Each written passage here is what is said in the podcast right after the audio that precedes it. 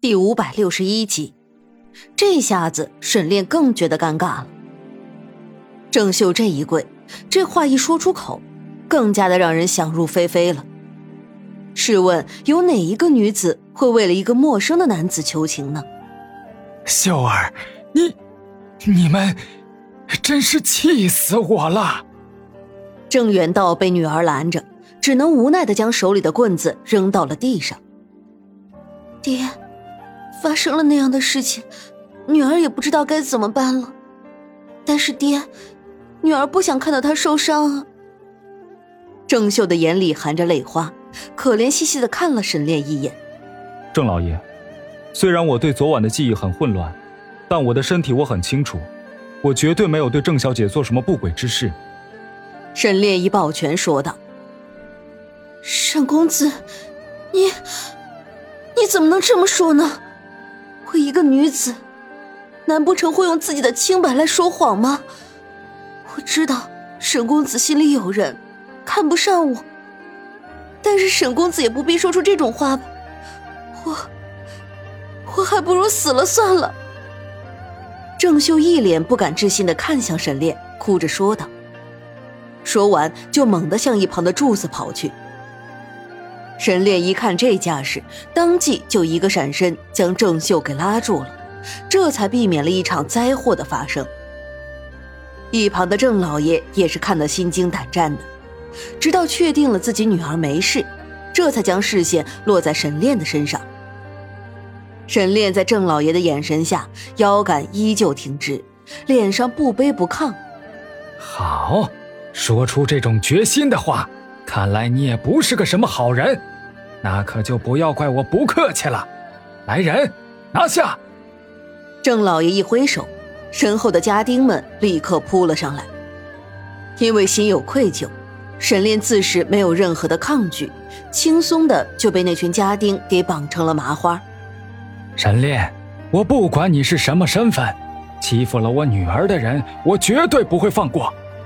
既然你不想承认这件事情，那就只能让这件事被永远的埋葬下去了。来人，把他给我拖出去，乱棍打死。至于那个孩子，扔出去喂狼。郑老爷说道。沈林一听，这郑老爷的意思是想把自己的小长安都赶尽杀绝，心里就是一股怒气。这件事情再怎么说，不管昨夜究竟发生了什么，或者没有发生什么，都是自己的错多一些，自己认罚。但是小长安是无辜的，而且他还只是一个孩子，为什么要牵扯到小长安的身上？爹，不要，女儿求您了，不要这么做。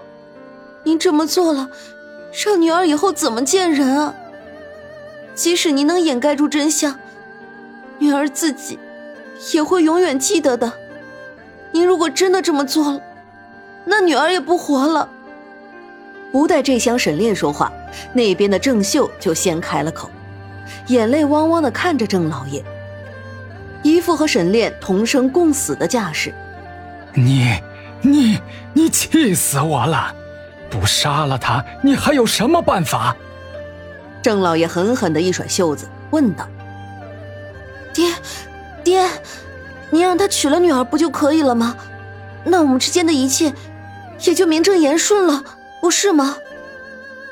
郑秀急忙说道：“让他娶你，嗯，也倒是一个办法。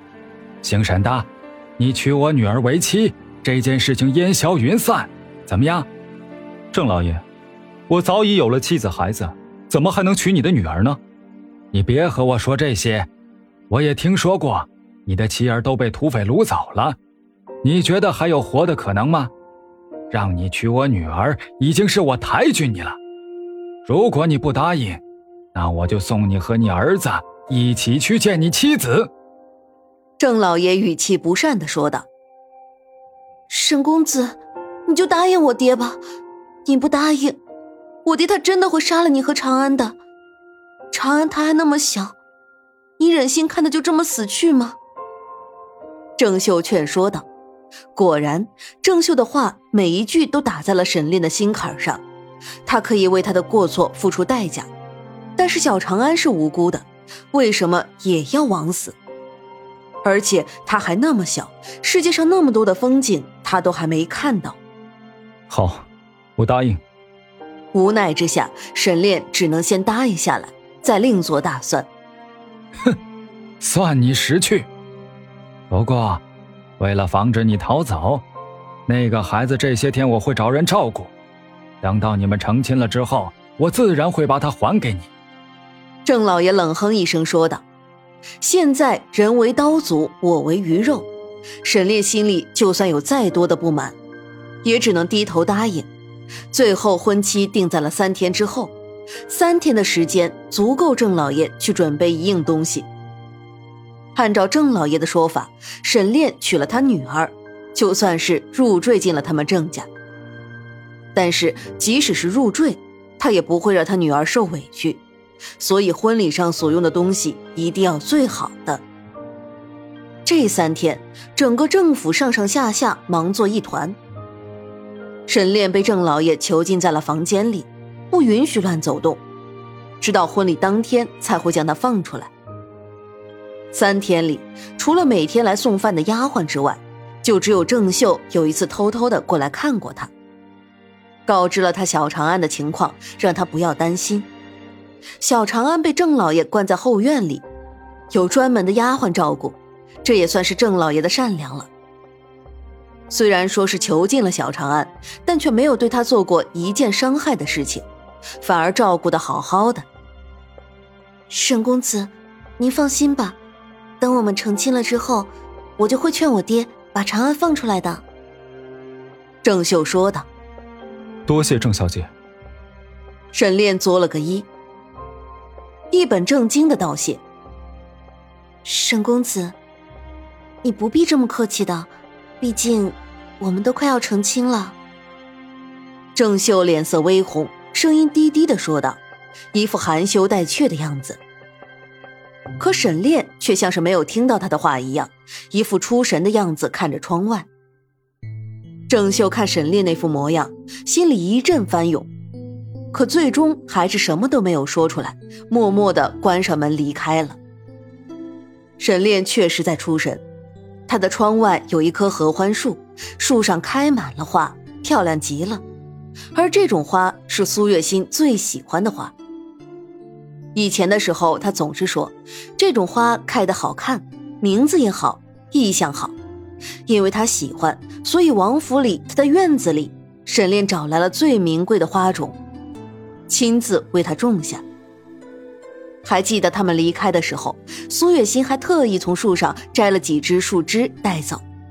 可是现在，合欢花都已经开花了，那个最喜欢合欢花的女子却不在自己的身边，并且现在仍旧生死未卜。心儿，你还好吗？坚持住啊！一定要等我，等我和长安会合，我们就去救你。沈炼暗自在心里说道，而外面郑家嫁女如此隆重的盛世，追风等人却是一点兴趣都没有。这也就导致了他们错过了知道沈炼消息的机会。他们还是每天早出晚归去寻找沈炼以及苏月心的下落，却始终都没有察觉到郑家嫁女的不对。如此匆忙，先前一点动静都没有。那是因为追风等人坚定的认为，沈炼的眼里、心里只有苏月心一个人，是绝对不可能会另娶他人的。所以，即使是在小二哥的嘴里听说了，郑千金嫁的是一个外乡人，也始终都没有往沈炼的身上想过。时间一晃就过去了，三天的期限到了。这天一大早的，就有丫鬟们送来了新郎官的衣服给沈炼。衣服很华丽，大红色的衣服彰显的她更加的英武不凡。一旁伺候她换衣服的丫鬟都不禁红了脸颊，可沈炼却始终都面无表情。他越是这样，就越发的显得他贵气逼人。换好衣服，被一众家丁护着来到了正厅。今日郑老爷也是一脸的喜气洋洋。在看到沈炼之后，眼里也是划过了一丝满意。因为算是入赘，所以沈炼接亲不需要做什么，只需要来到郑小姐的门前，引着郑小姐来到大厅就够了。